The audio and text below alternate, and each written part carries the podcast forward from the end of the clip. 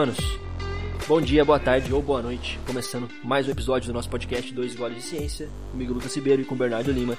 E hoje a gente grava nosso, nosso tradicional quadro Ask Bigode, onde a gente responde as perguntas da galera. Aproveitar que tem umas perguntas na, na caixinha. E é isso aí, vamos lá. Eu acho que inclusive eu consigo puxar as perguntas daqui. Ah. Provavelmente. Inclusive vocês podem ficar à vontade para mandar também. Se vocês verem ali do lado onde vocês colocam um comentário, tem uma interrogaçãozinha, tipo o negocinho do WhatsApp, vocês podem mandar ali. Mas também vocês podem interagir com a gente aqui pelo chat, que a gente vai trocando essa ideia. Mas vamos lá, a gente tem uma pergunta aqui, é, falando, é, perguntando, assim, questionando estratégias que a gente usa para manter o paciente, né? Então, para aumentar ali a, não só a adesão ao tratamento, mas para manter esse paciente como, como seu paciente, né? E acho que a gente tem algumas coisas, né? Fora, fora o óbvio, assim, de ser uma pessoa gente boa, de ser uma pessoa solista, de ser uma pessoa, né, que acho que nem precisa falar aqui porque vale para toda e qualquer é, profissão. Na nossa específica, eu acho que que um, que um, que um acompanhamento mais de perto, né, que uma frequência maior de, de interações ali, eu acho que é um ponto determinante, né, Bernardão? É, cara, assim, eu não tenho, eu que tô na clínica, né, não tenho estratégia de fidelização do tipo, eu tento prestar um bom atendimento, e, de modo geral, a maior parte dos pacientes fica comigo aí. Pelo menos duas, três consultas. É claro que tem é, períodos assim de pausa, né? No, no tratamento, assim. Principalmente agora que está um pouco mais frio. Mas é, eu acho que é você ser um bom profissional, você atender, ouvir a pessoa, é, fazer uma consulta interessante, né? Tentar resolver o problema do cara ali antes de qualquer coisa. E aí eu acho que a fidelização acaba sendo consequência disso, né? Tem gente que se identifica mais com o nosso trabalho, tem gente que não. Tem pacientes que ficam seis meses, tem paciente que você quer dar alta e ele não quer sair. E tem paciente que vai uma consulta só. Então é muito da identificação entre paciente e profissional, né? Eu tenho pacientes que vieram de amigos meus vieram para mim, porque se identificaram mais comigo, e o contrário também acontece. Então eu acho que a base né, da fidelização é você fazer um bom trabalho e entregar um trabalho bem feito para o paciente, né? É, e também, claro, né, no caso, você dá um suporte um pouco maior, né? Porque tem muito paciente que não consegue entender tudo certinho ali na primeira consulta, então precisa de algum suporte, tem algumas dúvidas. É, inclusive já veio paciente para mim que falou, cara, eu tô há quatro semanas esperando a resposta do meu antigo nutricionista, então decidi trocar, porque eu já vi que não, né, não vai dar certo. Então eu acho que é isso, né? Se fazer presente, ser atencioso, eu acho que é isso, né? Assim, é o natural. Você, sei lá, fazer um trabalho bem feito. Eu acho que os pacientes ficam meio que por consequência, né? Uhum. É, eu, mais que ninguém, sei que é difícil, tipo assim, responder todo, todo mundo rápido, assim, quando a galera, quando, quando a galera tem ou seu WhatsApp ou, ou pelo, pelo chat do, do aplicativo de dieta ali mesmo. Mas isso é uma coisa que conta bastante, né? A galera gosta de ser, de ser respondida rápido, mesmo que você tenha um prazo um pouco maior, tipo, ah, 24 horas. É, isso ajuda muito quando você não deixa ninguém no vácuo, porque passa uma percepção de cuidado muito grande, né? A pessoa, a pessoa se sente importante ali e tal. E isso é bastante importante no nosso meio de nutrição, que a pessoa normalmente tem bastante dúvida. Né? E é muito importante também, caso você demore, você explicar por que, que demorou, né? Assim, você não pode, sei lá, o cara te mandou, demorou cinco dias e você chega lá e responde normal. Tipo assim, ah, porra, posso trocar arroz e batata? Aí depois de uma semana você pode. Ou manda um joia, né? Tipo, você tem que explicar. Né? Às vezes a mensagem não chega para mim, e aí o cara me cobra, ou, oh, e aí? Eu falei, pô, não chegou. É, eu uso um software, né? Às vezes o software tem problema, assim. Mas eu sempre deixo o meu contato do WhatsApp também. Eu falo, olha, se eu não responder em tanto tempo, talvez eu não receba, então você pode falar comigo no WhatsApp. E quando eu, não, eu demoro a responder, eu sempre chego, né? Com alguma justificativa plausível para isso, né? Mas geralmente eu tento responder sempre na hora que eu vejo né? Também para não acumular. É, acaba que, né, graças a Deus, tem bastante paciente, então se você deixar ali 30 para responder, dá ruim. Uhum. Show de bola. É...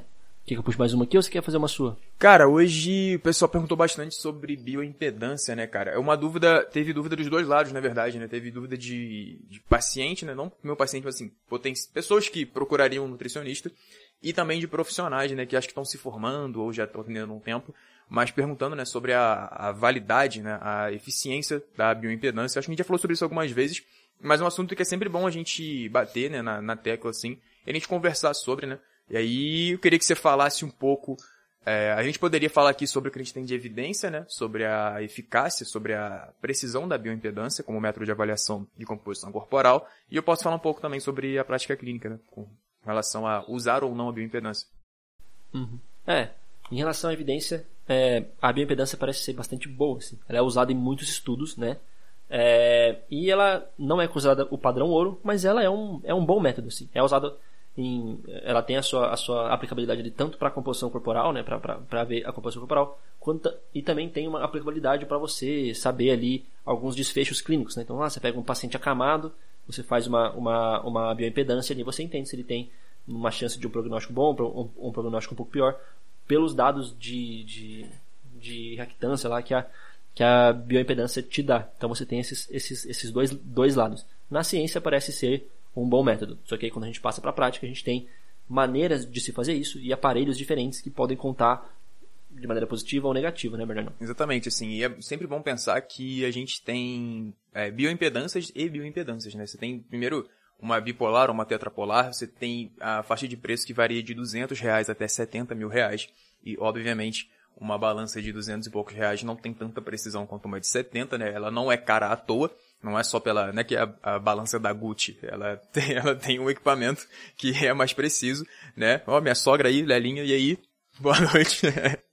é, e, enfim, na prática clínica, cara, eu não uso, tá? Eu não tenho clínica própria, eu subloco, né? Até porque eu atendo em dois estados diferentes, fala Enzo. É, e aí, não tem como ficar carregando, mesmo que eu comprasse, né? Não teria como ficar carregando de um lugar para o outro. Tem nas duas clínicas que eu trabalho, bioimpedâncias de boa qualidade, né? São da, da Embari, é, são dois modelos diferentes, mas eu não uso pela, pela logística da coisa, né? A gente sabe que bioimpedância tem um protocolo para seguir, e a gente sabe também que a maior parte das pessoas que faz a avaliação não passa esse protocolo para o paciente. Mas você tem bioimpedância que você vai pedir jejuns ali de 12 horas, bioimpedâncias com jejum de 4 horas, é, e aí essas mais caras realmente têm um protocolo um pouco menos restrito mas a gente sabe que a logística pode ficar um pouco prejudicada. Para o paciente que você atende de manhã, ele chegar para você em jejum, sem se exercitar e sem beber água, é mole. Para o cara que vai depois do almoço, já é um pouco mais difícil. Para o cara que chega no consultório às 6 horas da tarde, cansado do trabalho, é impossível ele estar tá em jejum, sem beber água e sem nenhum esforço físico. Então, eu não uso, por mais que eu tenha acesso a boas bioimpedâncias, né, nos dois consultórios que eu atendo, é pela logística mesmo. Para mim não faz sentido eu fazer em um paciente e não fazer no outro. É, então, eu particularmente, eu, Bernardo, prefiro o adipômetro, até porque eu não utilizo o percentual de gordura como parâmetro para a maioria dos pacientes. Né? Só para pacientes que têm a coisa da prática esportiva e o objetivo estético muito, muito fortalecido, assim, né? É, pacientes da musculação e do crossfit, principalmente, eu uso, é, mas é uma coisa muito mais para eles do que para mim, né? Eu gosto de acompanhar a evolução das dobras, principalmente dobra do abdômen, do tríceps e a subescapular que tem mais alteração assim de acordo com a perda ou ganho de gordura. Então, eu particularmente prefiro usar o adipômetro e não uso bioimpedância por uma questão de preferência. Não é que é um método ruim, mas a gente vê é, em boa parte dos estudos que, a, que a, o adipômetro até tem uma certa precisão a mais do que a bioimpedância quando a gente fala em composição corporal, se for feito por um bom avaliador, por um bom, por um bom antropometrista. Né? Basicamente é, é isso que você falou. Você tem balança de 60 reais e tem balança de 60 mil reais.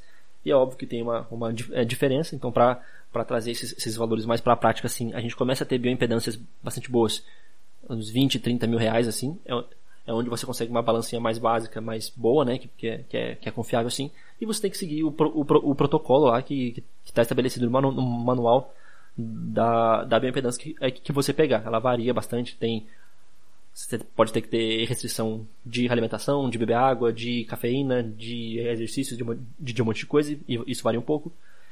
Só que na maioria das vezes o que a gente vê é que as pessoas acabam usando isso porque é muito, muito mais prático do que você fazer um adipômetro, né? É, exatamente, muito mais rápido. Você economiza seu tempo na consulta. Então, se no adipômetro você demora 20 minutos para fazer uma, uma análise legal ali, na balança você manda o cara subir ali, pegar duas, duas cordinhas na mão e pronto, tá feita, né? E sai um, um papel ali.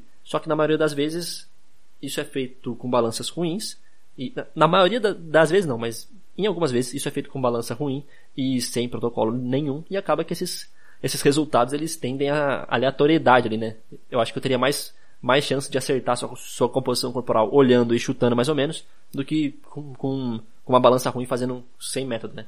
Então, é, na, na, na minha opinião, assim, se você não tem acesso a uma boa balança, compensa muito mais você fazer o, o seu ponto, que é barato, você vai gastar mil reais para comprar um, um, um plicômetro ali boa. Exatamente.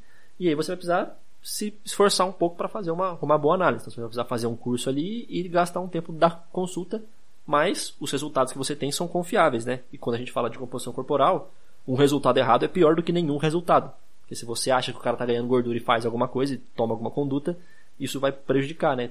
Se, se, o, se o cara não, não, não estivesse. Mas é, é, Acho que o, que, o, que o resumão é isso, né? Uhum. E eu também, cara, eu prefiro o adipômetro porque, por mais que eu não seja um puta antropometrista, eu sei fazer, mas tem gente que faz isso há 15 anos, e tudo bem. É, a gente tem aquilo que a gente chama de, de erro padronizado, né? Então, assim, se eu pegar errado, eu vou pegar errado todas as vezes. Então, se eu peguei errado a dobra do cara do abdômen, deu 18, né? O outro consultor deu 10, pode ser que o real seja, sei lá, é, 15 e 7. Só que sou eu fazendo todas as vezes, não tem tanta oscilação assim. A bioimpedância é aquilo. Se o cara bebeu água antes, se o cara se oferecer um café para ele no começo da consulta, já vai alterar o resultado. Então, como é uma coisa muito sensível à oscilação, eu prefiro é, utilizar o vatipômetro. Que nem você começou a usar o a ultrassom, né? Ultrassom. Tem uma precisão uhum. bem maior. Só que o público que você utilizava fazia sentido, né? Você trabalhava mais com atleta tudo mais. Eu hoje atendo gente que só quer cuidar do intestino, gente que só quer se sentir bem, uh, pessoas, sei lá, com, é, obesas que estão correndo algum risco ali de vida. Então, assim, a avaliação do tripométrico para mim não é tão importante, né? Assim, você olha, o olhar clínico, né? O feeling, ele é talvez até mais importante do que isso. Que nem quando a gente fala ali de é, transição para bulking cutting, né? A gente sempre fala homem até 15% de gordura, a gente consegue ainda pensar em ganho de massa muscular. Acima disso, a gente pensa em emagrecimento. Só que no final das contas, você olhar a composição corporal é, é, muito melhor, até porque tem gente que acumula mais gordura na coxa, outras pessoas que acumulam mais nas costas. Eu, olhando o físico do cara, eu sei para onde que a gente tem que ir. É, e aí o feeling é uma coisa de, de muito tempo, né? Por mais que eu tenha relativamente pouco tempo de atendimento oficial, né? A gente tem uma prática underground, né? Há algum tempo. E também de, de convivência com outros profissionais e também no meio ali é, da performance e da estética, né? Eu tenho a oportunidade de acompanhar atletas de jiu-jitsu há muito tempo, não necessariamente preparando, mas acompanhar uh, a competição. Enfim, é, já a gente tem pouco tempo de formado, né, Lucas? Mas a gente está inserido no meio há muito tempo. Então a gente já entrou na faculdade, inclusive, meio que inserido no meio. Então o feeling ele foi treinado ao longo dos anos e é muito mais importante é, nesses casos do que a precisão em si da, do adipômetro da bioimpedância ou do DEXA, né, e afins. É, tem gente que, depend, é, em centros urbanos maiores, né, em São Paulo, por exemplo, você consegue mandar o cara ir numa clínica fazer um DEXA, que é o padrão ouro, só que não tem necessidade para a maioria das pessoas. É, e eu já ia falar isso agora, é, a Helena perguntou aqui, é, adipômetros bons, assim, a gente tem de várias várias marcas. Eu gosto muito da Sunny e da Sescorf. Eu particularmente uso da Sescorf porque eu gostei mais. É, eu não sei porque eu gostei mais, mas eu gostei mais dele. É o que eu uso. Cara, é muito bom, assim. É, o que eu tenho em mente e o que eu vejo no adipômetro é muito parecido.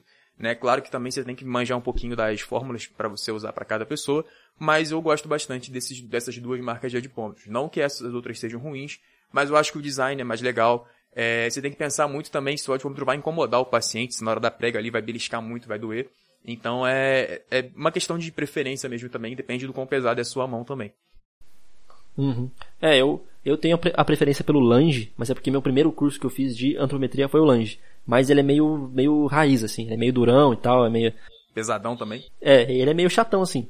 Mas ele é muito bom de, de, de se usar. No geral, as pessoas escolhem a, a Sescorf por causa dos cursos da Isaac, né? No, que normalmente usam o, Ses, o Sescorf e a, e a galera costuma fazer esses, esses cursos e pega o, o Sescorf. Então é uma, uma marca boa, assim, é, é, é, confiável, né? Só assim, jamais, nunca, sob hipótese alguma, compre qualquer adipômetro digital, porque não tem gente para consertar, se descalibrar. E se descalibrar, você não vai saber.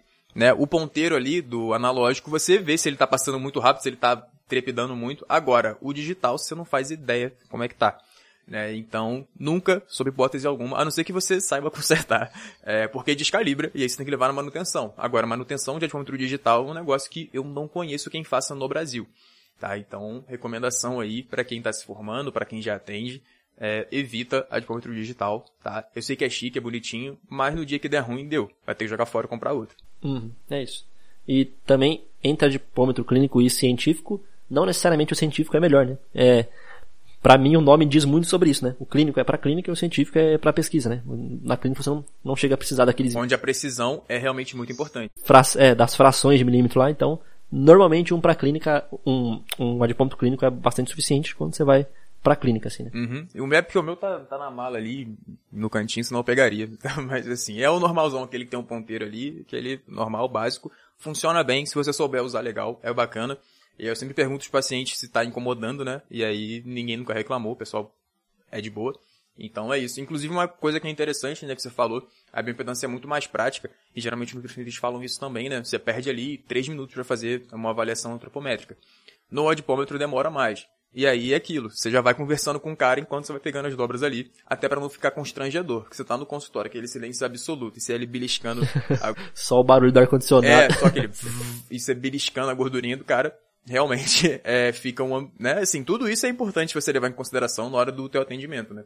Então já é legal você ir perguntando alguma coisa, parte da tua anamnese ali durante a dipometria, porque realmente é um momento meio, meio tenso, assim, né? O cara tá preocupado com a dobra.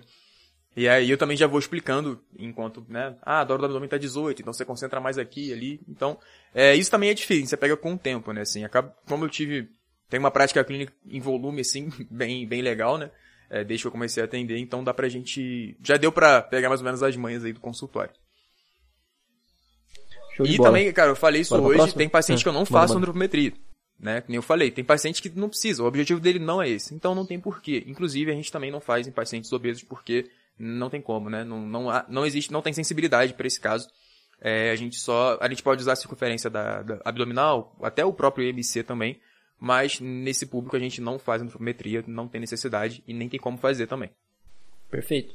Show de bola. Deixa eu puxar mais uma aqui. Deixa eu ver se eu consigo puxar essa aqui na tela. Pera aí.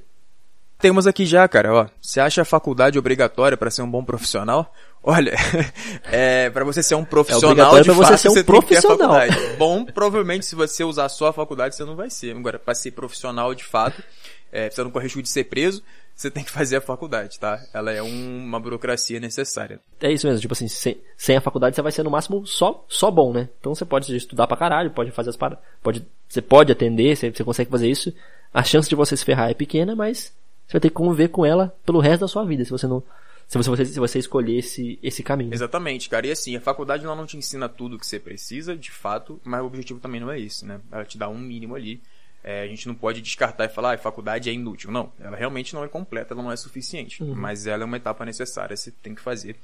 É, até para aprender um pouco a logística das coisas, né? E, e também desenvolver o pensamento científico. Nem toda faculdade estimula isso, mas se você quiser, você consegue aprender alguma coisa ali. Uhum. É, normalmente a crítica que a gente faz para a faculdade não é que ela não te ensina nada, mas é que pelo tempo que ela leva e pelas aulas que ela tem, ela poderia te ensinar muito mais, né? Então você você gasta quatro horas para aprender meia hora só. Então você, pô, você poderia aproveitar muito melhor isso. A, a grade poderia ser muito mais bem pensada, mas não é que você não aprende nada.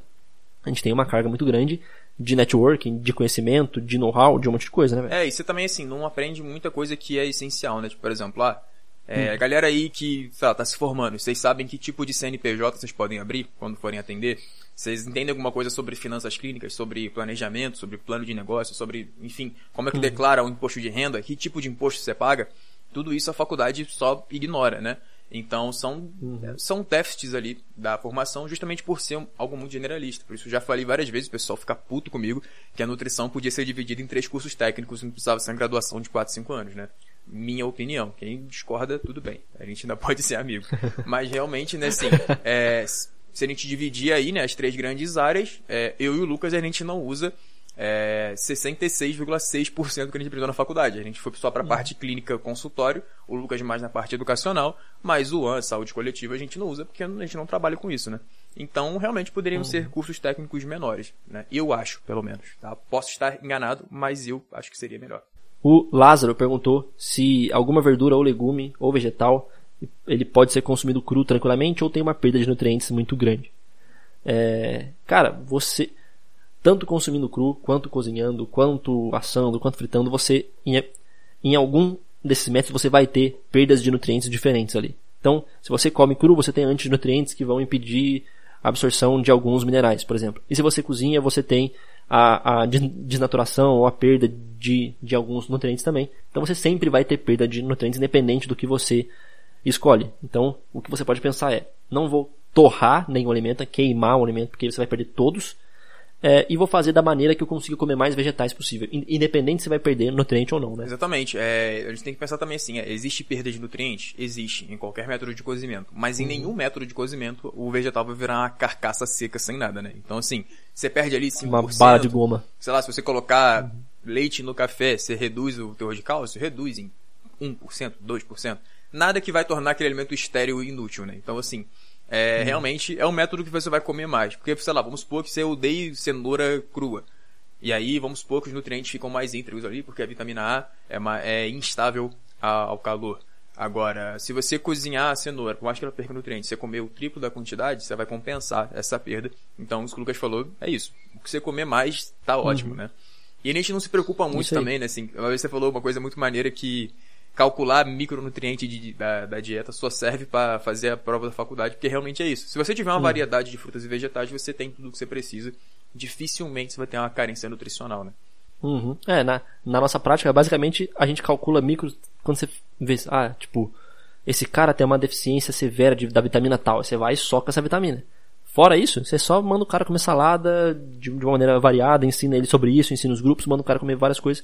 E você, ao, ao longo, mesmo que todos os dias você não bata todos os, os, os, micronutrientes, que é uma coisa que não acontece mesmo, ao, ao, longo do tempo, ao longo da semana, dos meses, ele vai comer um pouquinho mais de um, um pouquinho mais de outro, e isso se, se adequa num, num, num quadro mais amplo, né, velho? Exatamente, assim, a não ser em casos que, desculpa, os pacientes têm alguma uhum. restrição alimentar, por exemplo, veganos. Uhum. Aí você tem que calcular um pouquinho mais o cálcio, você tem que se preocupar um pouco mais com o ferro, uhum. porque você tem que ser um pouco mais minucioso. Mas se o cara come de tudo, é, é tranquilo. Né? Porque assim, se você for montar um plano alimentar que contemple todos os micronutrientes, vai ser um plano alimentar impossível de se fazer. Porque o cara vai ter que comer muito, ou ele vai ter que comer muita coisa diferente ali. É, e é impossível, né? Se alguém já montou algum plano alimentar adequado em pelo menos 15 micronutrientes no máximo, você vai ver que fica aquela dieta assim, é, típica de nutricionista, assim, é chia com semente com mirtilo é, é, aquele cardápio da faculdade que você chegava no final, assim, colocava 150 gramas de salsinha, porque tava faltando uma porra no, no micronutriente pra bater, tá ligado? É, e aí você vai montar a dieta pra um vegetariano, você tem que bater leucina. Você coloca folha de abóbora, né? Que é, é o vegetal que mais tem leucina, né? Que é um aminoácido. Mas, né, você não vai ficar se preocupando com esses pormenores assim. A gente uhum. já falou isso várias vezes, né? Que a, a nutrição, a alimentação, ela é um contexto, é o que você faz a maior parte do tempo. Se um ou outro você não bater alguma coisa, desde que você varie, no final das contas, você vai sobreviver e vai ficar tranquilo. Uhum. Então, só colocando numa ênfase aqui, que comer é, vegetais cru não é uma coisa melhor, né? Não, não é superior, assim. A gente tem hoje algumas, algumas pessoas que seguem uma dieta é, é, crudívora, né? Que só, que, que só come alimentos crus. Isso é uma dieta meio sem sentido, assim. Isso não tem nenhum valor para, sei lá, salvar o meio ambiente, nem para nada, e para sua saúde acaba sendo ruim, porque você sempre vai ingerir aqueles antinutrientes que seriam é, inativados pela, pela cocção né, velho? Uhum. E no primeiro momento as pessoas podem sofrer muito com desconfortos gastrointestinais uhum. por conta disso, né? Paciente com síndrome do intestino irritável, por exemplo, que é uma coisa relativamente comum, não, não esquece coisa crua, né? Tem que ser tudo uhum. cozidinho, pelo menos no vapor ali, e também é, variar, é, limitar alguns tipos de fibras que vai consumir, né? Mas, de modo geral, é isso, assim, perdas nutricionais pelo cozimento não é algo que você deva se preocupar, né? Até na técnica dietética a gente aprende que dependendo da forma como você corta uma cenoura, você tem uma disponibilidade maior ou menor de vitamina A. Só que aí você vai falar pro cara que ele só pode comer cenoura em palitinho e cebola em julienne, acabou, né? Não tem assim, tem coisas mais importantes para se preocupar. Bruno A. A gente tem que ver o que é reprodutível na clínica, né? E tem gente que se preocupa mesmo com isso. Tipo assim, tá lá, cenoura cozida. Pô, mas eu posso ralar antes de cozinhar? Cara, pode, mano. Pode ser que sim, tá ligado? É, é, é, aquela pessoa que tem a esperança de viver 250 anos porque ela Exatamente. adequou 100% da, da, da dieta, é né? Eu acho que a pessoa fica doente da cabeça se preocupando tanto com isso, assim. O, o Yuri perguntou uma que não faz muito, que não tem muito a ver com a, com a, com a, com a nutrição, exatamente, mas acho que vale aí pro, pro, pro, pro podcast. Ele me perguntou se você acredita nesse negócio que a gente tem que fazer o que gosta é, e como escolher a profissão, né? Pra mim, Lucas, isso não isso não pode ser uma regra absoluta, né? Porque se eu vou fazer o que eu gosto, eu vou assistir Netflix e treinar, que é o que eu gosto de fazer. Mas você tem que ter alguma afinidade, porque eu, por exemplo, quando eu tenho que fazer alguma coisa que eu não gosto, eu fico incapacitado, velho. Eu lembro quando eu tava fazendo um estágio, demorava dois dias para escrever uma página, e hoje o meu trabalho é escrever quatro páginas por dia todo dia, desde dois anos atrás, tá ligado? Então você tem que ter alguma afinidade, óbvio, e tem que ver o que dá dinheiro também, né? Uhum. A gente entrou num papo meio de vida agora, assim, né? É, cara, eu costumo dizer que tu não pode detestar o teu trabalho, cara. Porque, assim, agora gostar, fazer o que gosta e ganhar bem por isso é um privilégio para pouquíssima gente, né? É, assim, eu, eu sei que eu faço parte de um, de um grupo muito pequeno de pessoas que gosta do que faz, é bom do que faz, uhum. E é reconhecido por isso, mas eu sei que é uma parcela muito pequena. É, eu já trabalhei com outras coisas e eu sempre fiz questão de trabalhar num lugar que eu não detestasse e que pagasse minhas contas, né?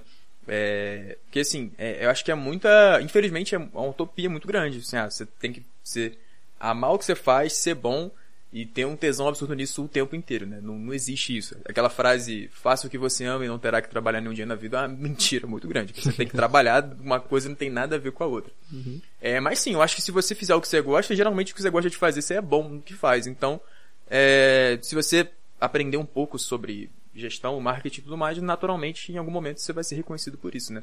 Uhum. E assim, por exemplo, se eu fosse fazer o que eu gosto, cara, eu gosto de andar de skate, mas eu sou horrível. Então, eu ia passar fome e ia ficar todo quebrado. Então, né, assim, então, mas eu também gosto de ser nutricionista e aí já consigo trampar com isso de boa. Na verdade, eu acho que acaba sendo, sendo, sendo um ciclo, né? Você gosta mais de alguma coisa, você se desenvolve mais na, nessa coisa. Conforme você se desenvolve, você tem uma recompensa maior, seja monetária ou de, de, de sei lá, de, de, de, elogios por fazer isso. Você treina mais e fica melhor e vira um ciclo, né, velho? Eu lembro que quando eu tava fazendo, fazendo estágio, eu fiz estágio numa cozinha de um hospital bem grande e era tipo assim, se alguém gostar, gostasse daquela profissão, ia ser o sonho, porque era um, um, hospital enorme com vários tipos de dieta, com recurso pica, assim, que a gente podia se, se, tipo, testar todos os nossos conhecimentos da faculdade, assim, mas era trabalho de cozinha, velho. Era um, foi uma época da minha vida que eu acordava puto, ia para o estágio puto, voltava puto, dormia puto, acordava puto de novo, tá ligado? Porque eu odiava fazer aquilo, e era muito ruim, e eu rendia muito pouco. E hoje eu consigo trabalhar muitas e muitas horas, e para mim isso é tipo assim, não me causa nenhum cabelo branco, tá ligado? Consigo, consigo fazer sem estresse, sem problema. Uhum. E também você tem a possibilidade de dar uma descansada quando você sentir que é necessário, né? Você não faz isso uhum. nunca, inclusive é um motivo de discussão às vezes, né, Lucas? Vai dormir, mano. Mas assim, você tem a, a possibilidade. Mas eu acho assim, uhum. se você puder fazer o que gosta, é bom. E geralmente o que você gosta, você é bom, e aí, caso haja mercado, né? Porque a gente tem uhum. muita sorte, né, velho? A gente. A nutrição Cara, é uma área que tá crescendo. Você pode muito. criar mercado para as coisas que, que você gosta, né? Porque, tipo assim, se você. Eu falei zoando agora que eu gosto de assistir Netflix e treinar, por exemplo. Mas se eu gostasse muito disso, eu poderia transformar isso numa, numa profissão se eu criasse um blog de, de review de filmes e uma assinatura de. Sei, sei lá, mano, tá ligado?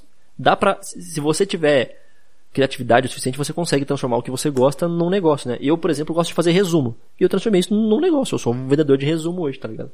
É, cara, eu estudei com um moleque que ele é justamente o cara que conhecia todas as séries e hoje ele trampa com isso, ele faz review, ele tem os patrocínios da, da uhum. Amazon, o moleque é brabo, é assim. Isso, mano. Estudou comigo no ensino médio.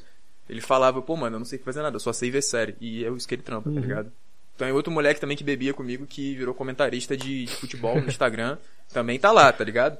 É assim, mano, se você, sei lá, velho, às vezes os caras Hoje são fora dia, da curva, conseguem se fazer. você for é bom... que ser nutricionista é uma, tipo assim, já, o mercado tá pronto, é só você entrar e a galera uhum. te vê, né? É isso. Se você for, for bom, velho, e tiver um pouquinho de criatividade, você consegue transformar o que você gosta ou uma coisa parecida com isso num negócio e ganhar dinheiro. Então espero que a gente tenha ajudado com essa questão mais, mais, mais filosófica aí, né, velho?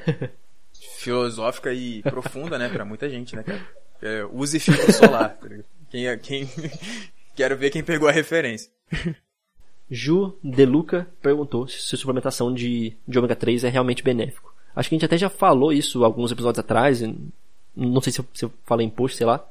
É, mas, basicamente, é uma coisa. Salve, Lázaro. Obrigado pela moral. Lázaro pagou o cafezinho de hoje. Um pagou o editor. Muito obrigado, irmão. Cara, basicamente é benéfico sim. A gente tem algumas aplicações. Não é para todo mundo. Não é uma, uma suplementação profilática, assim, que tipo, passou no meu consultório, sai tomando ômega 3. Mas tem tem é, situações onde a gente tem um benefício moderado e tem situações onde a gente tem um benefício bastante grande, né? Que são aplicações clínicas assim. Se quiser falar mais, ou Brandon? Cara, o que a gente tem de mais bem evidenciado é para modulação de perfil lipídico, né, cara? É, principalmente de redução do LDL e VLDL, quando a gente tem doses acima de mil miligramas de EPA e DHA, uma proporção maior de EPA para DHA, se eu não me engano, de 70 para 30%, não lembro agora. Mas o que a gente tem de mais bem evidenciado de fato é na modulação do perfil lipídico, talvez por motivos óbvios, que é uhum. justamente, né, que é uma gordura. Então, é, que eu vejo assim na minha prática, onde funciona mais, é nesse caso. Né? A gente tem estudos menos, com um nível de evidência menor para é, para doenças, para degenerações uhum. neurológicas, né? mas algo bem menos estabelecido. Assim. O que eu vejo hoje, para onde eu uso mesmo, é, é realmente para é, modulação de perfil lipídico. E também para pessoas que têm um consumo zero de ômega 3 pela dieta. E aí eu peço para suplementar em dosagens uhum. menores. Mas terapêutica acima de mil miligramas ou um grama de ômega 3 para quem tem problemas de perfil lipídico costumam ter uhum. bons resultados.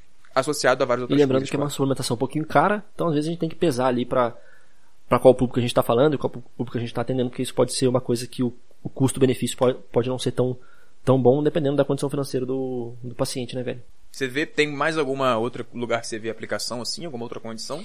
Cara, acho que com boa evidência assim não, né? A gente tem alguma, alguma coisa em coagulação ali, mas é tipo assim, pontinha do iceberg que a gente tá, tá entendendo direito ali e, e, e eu, e eu, e eu não, não usaria isso na prática para para nenhum outro caso. Né? É, e é uma, uma demanda muito pequena também que provavelmente não chega pra gente no consultório, né? Pessoas com problemas de coagulação uhum.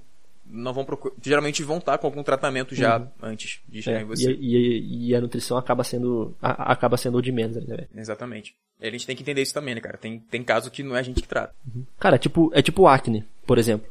Acne tem tem muitas coisas que a nutrição pode influenciar, mas normalmente quem tem uma acne mais grave está fazendo um tratamento com tetraciclina, com, com um antibiótico, com, com Roacutan, e aí, cara, a nutrição perde importância. Porque a magnitude do efeito do, do remédio é muito maior. Exatamente, cara. Eu tive uma paciente que me procurou por conta disso, e o que pôde ser feito com a alimentação foi feito, não funcionou. E aí ficou aquela uhum. decepção, né? Tipo assim, nossa, o Bernardo não sabe tratar, mas assim, é porque foge da alçada, e fui sincero uhum. desde o começo, né? Aí depois procurou um dermato, resolveu, na base do Rokutan porque era um problema realmente de ordem hormonal, né? Então, uhum. é, às vezes é algum, algum tipo de alimento que você retira, né? A pessoa tem mais sensibilidade, então amendoim para algumas pessoas, né? Produtos lácteos, mas no caso dela não era nada com alimentação, era realmente uma questão hormonal e foi resolvida com medicação. Uhum. É, normalmente, assim, ca caso de, é, de acne, algumas pessoas costumam ter com produtos mais baratos, de uma qualidade mais duvidosa, assim, talvez, né? Tipo, su é, suplementos mais duvidosos, assim. Whey, né? Mais baratinho. É. Mas fora isso, a gente consegue melhorar ali, tipo assim, consegue curar, entre aspas, aqueles casos bem leves, ou consegue servir como um coadjuvante no, no, no tratamento, e quando a pessoa está tomando alguns remédios, tipo, tipo tetraciclina, assim, você tem alguma interação possível entre nutriente e, e fármaco, né? Tipo, é, interações fármaco-nutrientes, tem que prestar atenção nisso. Então isso acaba sendo mais o papel do, do nutricionista ali no, no tratamento de acne, né, velho? Onde tem mais ação imediata, assim, é para síndrome do ovário policístico. Quando você consegue uhum. fazer uma boa é, adequação da alimentação, geralmente todos os sintomas vão sendo reduzidos, porque a gente sabe que a resistência insulínica e a produção hormonal de estrógenos, né, ela está bem relacionada assim. Quando você melhora a sensibilidade insulínica, você uhum. melhora também o perfil hormonal, consequentemente, tudo que está atrelado a esse perfil hormonal, no caso do ovário policístico. Mas é um caso bem específico, assim, né? Uhum. Mas é uma coisa que vale bastante a pena o nutricionista estudar, porque síndrome do, do, ovário policístico na clínica é tipo assim, todo, todo mês, tá ligado? É, é uma coisa Exatamente, que, cara. E tem mulher que... Que chega bastante. Que você tem que perguntar se tem, sempre. É até esquisito, porque ela esquece, né? Uhum. Assim, ah, é a propósito, eu tenho SOP depois da terceira consulta. E aí você tem que, tipo, já pergunta assim, ah, chegou a mulher no consultório, cara, tem ovário policístico? Uhum. Tem certeza? É isso. Porque é muito comum, né? Uhum. E, manos, o Emanuel perguntou aqui o que a gente acha que o nutricionista especialista em endocrinologia e metabolismo fará no consultório. É uma nova área. Cara, eu não tenho ideia. Eu não. E, isso acabou de ser uma, uma, uma novidade para mim, porque eu nunca fui estudar a fundo, não. Inclusive uma coisa que a gente pode ver, né? Mas não, não sei, cara. É, cara, é assim. Chega num ponto onde vira. Como é que eu vou dizer? Nome para enfeitar a consulta, que nem ortomolecular, sacou? É, uhum. O que uhum. você pode fazer com relação é, hormonal com a dieta é praticamente tratar resistência insulínica. Né? Então, é no então, máximo alguns, alguns fitoterápicos ali com alguma evidência. Pra, mas é tipo um assim, DHT, eu tô exagerando, tá ligado? Exatamente. E claro, higiene uhum. do sono para modular cortisol, né? É, então assim, é, o que, que, ele pode fazer? O que qualquer outro nutricionista faz. Tá? Se ele começa, ah, modulação hormonal, aí. Enfim. se, a, se, a, se, a, promessa for um pouco demais, você dá, você dá aquela desconfiada, né, velho? Então é isso. E especialista em metabolismo todos devem ser, né? É, porque é isso que a gente trabalha. Agora, Seu instrumento de si. trabalho.